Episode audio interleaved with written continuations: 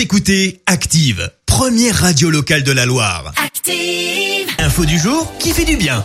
Voici l'info du jour qui fait du bien avec cette euh, question. Ce matin, ici, on portait du raisin recyclé au pied. Mais ça peut sembler fou et pourtant ouais. c'est désormais possible grâce au projet ambitieux d'une jeune étudiante bordelaise. Elle a créé sa marque de chaussures, ça s'appelle Zeta, c'est une marque éco-responsable. L'entreprise est spécialisée dans la fabrication de déchets viticoles. Alors tu vas me dire euh, comment le raisin composant principal de la chaussure est-il utilisé?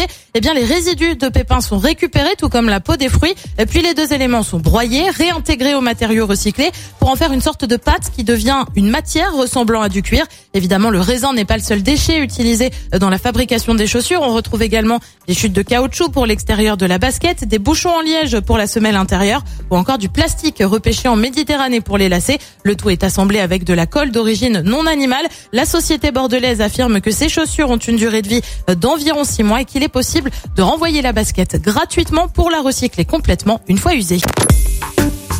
Écoutez Active en HD sur votre smartphone, dans la Loire, la Haute-Loire et partout en France, sur activeradio.com.